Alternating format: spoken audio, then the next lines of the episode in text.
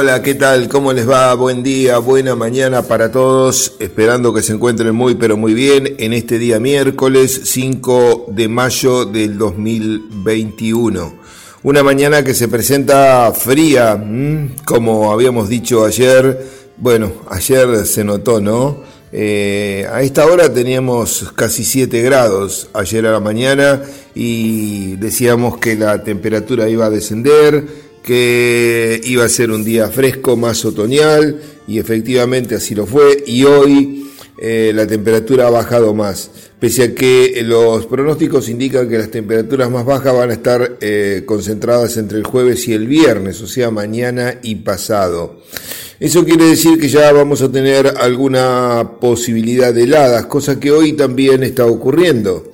Eh, la temperatura actual, por ejemplo, en medida 9 eh, de julio en la zona rural es de 1 grado 6 décimas. Pero hay zonas, eh, por para el lado de Peguajó, por ejemplo, que la temperatura está por debajo de 1 grado centígrado, menos 1,1 por ejemplo. así que es posible que en nuestra zona, sobre todo en las partes más bajas de los lotes, la temperatura esté por debajo de cero y tengamos heladas ya en la jornada de hoy, la primera quizás del año. Eh, no tal vez generalizada, pero eh, helada que se hace sentir ya. Em, hay una diferencia bastante importante entre ayer y hoy, eh, más de 5 grados de diferencia entre la temperatura que hemos registrado. Eh, y mm, como le decía, mañana y pasado se espera temperaturas mm, más bajas todavía, con máximas que estarán en los 14, 15 grados centígrados. Ayer el viento eh, creo que fue la mm, eh, situación más complicada. la temperatura quizás de 14, 15 grados con un día tranquilo y soleado es muy posible que sea agradable, pero con viento sur que sopló eh, con cierta intensidad, eh, se hacía sentir bastante más. Bien, ese es el tema. El pronóstico a largo plazo o a mediano plazo en este caso indica tiempo bueno en lo que resta de la semana, jueves, viernes, sábado. Quizás el domingo esté ya algo nublado y hay inestabilidad hacia el día lunes con probabilidad de algunas lluvias entre lunes y martes de la próxima semana. Eso es lo que le podemos decir ahora. Por ahora el tiempo va a estar bueno, fresco mm, todos estos días y eh, con días más bien soleados. Muy bien, dejamos de lado la parte climática, le cuento que en minutos nada más, en una hora, estaremos reunidos con el grupo de charlas 2021 en la rural, participando un integrante de la Sociedad Rural, un integrante del INTA, un integrante de la eh, Regional APRESID, un integrante del Círculo de Ingenieros Agrónomos.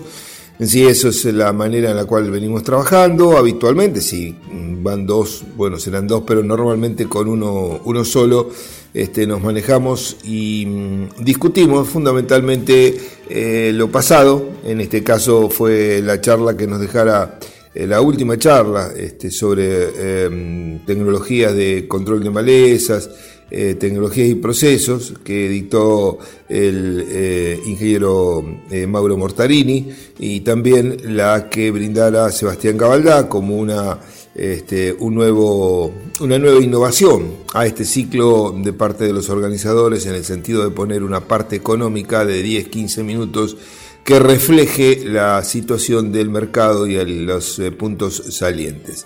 Em, eso estuvo a cargo de Sebastián Gabaldá, director de Global Tecnos, eh, cosa que, eh, si Dios quiere, seguiremos repitiendo a lo largo de las próximas charlas. también lo que se va a discutir es la próxima charla, fecha, horarios, este, bueno, temario, etcétera, etcétera. Eh, así que a las 8 nos juntamos un ratito, media hora, en media hora deberíamos estar em, terminando esto y dejando listo como para comenzar ya a trabajar en lo que viene. Eh, bien, em, ayer em, anoche se llevó a cabo la charla que organizó la empresa CKC, celebrando sus 50 años de vida y eh, que se transmitió vía online eh, a través de la plataforma del canal de Agrositio. Eh, y bueno, este, fuimos invitados a participar de ese evento para referirnos al tema de los promotores de crecimiento o el rol de los promotores de crecimiento en los cultivos invernales. tuvo, la verdad que estuvo lindo, hubo mucha, mucha, muchos participantes, más de 480 de todo el país. Eh, y bueno, en primera instancia eh, habló el presidente de CKC, el ingeniero Andrés Cosmur, quien, eh, bueno, entrevistado por Ricardo Bindi de Agrositio, se refirió a, bueno, estos, a la empresa, a estos 50 años, a las, a las líneas hacia dónde van, este, bueno, algunos, algunos aspectos destacados. Eh, así que bueno, eso fue la primera parte. En la segunda parte em, estuvimos hablando, en mi caso particular, la charla era una charla de 20 minutos, que bueno, como siempre uno prepara una charla mucho más extensa y después va a tener que correr y va a tener que pasar transparencias inútilmente, de gusto, pero bueno, eh, no aprende, ¿no? uno no aprende con los años, no hay caso. Pero bueno, este, en esos 20 minutos este, dimos, eh, creo que lo más destacado, de lo que nosotros entendemos el, rol de los promotores de crecimiento. Y mm, trayéndolo aquí, este, mm, eh, entendemos que son sumamente destacados eh, hubo muchas preguntas eh, al final de la charla. Después tuvo este, también Federico Berman de el INTA Balcarce, la Facultad de Agronomía de Mar del Plata, quien habló de la parte de carryover, de la residualidad, la toxicidad, etcétera, etcétera, los eh, productos químicos y mm, también cómo eh, cómo se puede trabajar. Eh, hacemos después en el último bloque unos comentarios sobre lo que dejó Federico. Eh, en el caso de mm, nuestro estamos, mm, bueno, después de, tantos años, yo mostraba trabajos de, presentados en congresos del año 90, así que de eso hace 31 años, o sea que lo que estamos comentando no es nuevo. Sí hay nuevos, hoy muchas novedades y vendrán muchísimas novedades más de cara al futuro en todo lo que es la microbiología agropecuaria, la microbiología agrícola aplicada eh, en los grandes cultivos en forma extensiva, donde nosotros también, bueno, dedicamos nuestro mayor tiempo. Esto no quiere decir que no se utilicen los cultivos intensivos, por el contrario, quizás quien tenga más eh, uso hoy son los cultivos intensivos, porque hay una gama de productos eh, muy mm, amplia, hay biocontroladores, bioremediadores, hay bioestimulantes, hay promotores concretamente, hay solubilizantes, en fin, eh, antiguamente había un producto solo, eh, cuando nosotros arrancamos allá en los años 80 y algo, este, bueno, lo que había era el azospirilum como único producto que hoy comercial, ¿no? Como que hoy sigue siendo también un producto sumamente destacado y uno de los más importantes. Después apareció las pseudomonas, eh, pseudomonas fluorescens, eh, la, bacteria que hoy también se utiliza este, como más como solubilizadora de fósforo, pero también son promotoras o promotores de crecimiento del, cultivo. Y después comenzaron a aparecer otros como los bacillus, eh, distintos tipos de bacillus, la tricoderma, rizoderma, este, bueno, eh, el glucoacinobacter, eh, azotobacter, eh, en fin. Em, hay una gama, como les digo, muy muy grande que cumplen roles diferentes, eh, que pueden utilizarse este, y que permiten incrementos de rendimiento por su acción eh, sumamente destacados cuando uno analiza la relación insumo-producto de cada uno de ellos. Em, tomando, por ejemplo, un promedio eh, de, resultados de muchos ensayos, las respuestas esperadas están en torno a los 250 kilos en el caso de trigo y cebada, con un costo que está en los 35 kilos aproximadamente. O sea que el retorno por cada peso invertido es altísimo. Así que bueno, hay que comenzar a utilizarlo. Vamos a la pausa enseguida, después le comento algo más. Y abrimos un poquito más esta tranquera aquí en Forti 40 FM junto al INTA. Muy bien, gracias Gabriel. Continuamos en esta mañana de eh, miércoles 5 de mayo y bueno, estábamos un poco comentando eh, lo que habíamos hablado en el día de ayer en la charla que se llevó a través del canal Agrositio y que se emitiera en directo por TV eh, abierta en, este, en Buenos Aires para, para la Argentina. Eh, le contaba que, mm, eh, bueno, hablamos de los diferentes eh, microorganismos y resultados, más que nada, y beneficios que otorga la utilización de promotores de crecimiento y otros microorganismos en la producción agropecuaria extensiva. Eh, les decía que los primeros trabajos presentados, eh, digamos, que uno pueda tener, eh, digamos, reconocimiento de que eso está, porque a lo mejor, seguro que hemos hecho otros trabajos anteriores que a lo mejor ni siquiera fueron publicados, en, este, digamos, internamente, pero bueno, en este caso está en, una, en un congreso llevado a cabo en Pergamino en el año 1990 y ese trabajo fue generado seguro en la campaña anterior, como sea en la década, fines de la década del 80. Y ahí trabajábamos con el azospirillum, con la cepa AZ39, eh, ya habíamos trabajado con otro azospirilo, otra, otra cepa, eh, y también con un bacillus, el bacillus polymixa, eh, que hoy no, se lo utiliza, por lo menos no conozco que los utiliza, se utilizan otros bacillus útiles, por ejemplo, el pumilus, eh, bueno, en fin, pero el polimixa eh, creo que no, y en ese caso tampoco a nosotros nos funcionó bien, no, digamos, no tuvimos resultado positivo, pero sí tuvimos un resultado positivo, sobre todo con el azospirilos que la cepa hoy la 039, que hoy es la más utilizada dentro de la, este, los promotores que incluyen esa bacteria en nuestro país. En ese caso, redondeando el incremento de rendimiento estaba en los 300 kilos por hectárea, eran trigos que no se fertilizaban prácticamente en esa época. Y mm, esto es importante porque si uno em, bucea en la historia y llega al día de hoy, estamos hablando de prácticamente treinta y pico de años atrás, eh, este, estábamos en lo cierto, ¿no? Eh, hoy eh, ese, tipo de respuesta se puede, es, la respuesta quizás media que podemos lograr. Podemos poner un poco menos, 250 kilos por hectárea, como, como decía, pero también es cierto que hemos eh, tenido en otras, en, algunos lotes mucho más que eso, y siempre hablando de trigo, ¿no? No estoy pasando a maíz o a otro cultivo, porque este tipo de microorganismos se puede utilizar, es, eh, digamos, eh, es inespecífico, ¿no? No tiene la especificidad que podría tener, por ejemplo, el Bradyrhizobium, que es la, la bacteria que nosotros usamos en soja. Ahí tenemos que usar esa, sí o sí.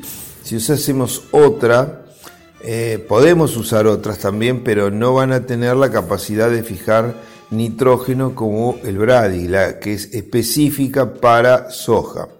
Ahora, en este caso, el azospirillus se puede usar en soja también como un complemento del Bradyrhizobium y a ese proceso se lo llama coinoculación. Y es muy eficiente, es muy interesante porque se complementan muy bien. El eh, es un promotor de crecimiento tiene muchas funciones, pero bueno, la primera y principal es un promotor de crecimiento eh, nato. Si uno eh, pone semillas eh, tratadas con azospirillum, la misma semilla sin tratar en un germinador, por ejemplo, lo va a ver claramente cómo va a mm, producirse el proceso de germinación estando ambos a la misma temperatura y a la misma humedad, ¿no? Esto es clave porque si uno está más con más temperatura y bueno, en fin, y la humedad en uno es pobre y la otra es eh, eh, buena, eh, vamos a tener diferencias por otro factor que no es el que estoy evaluando.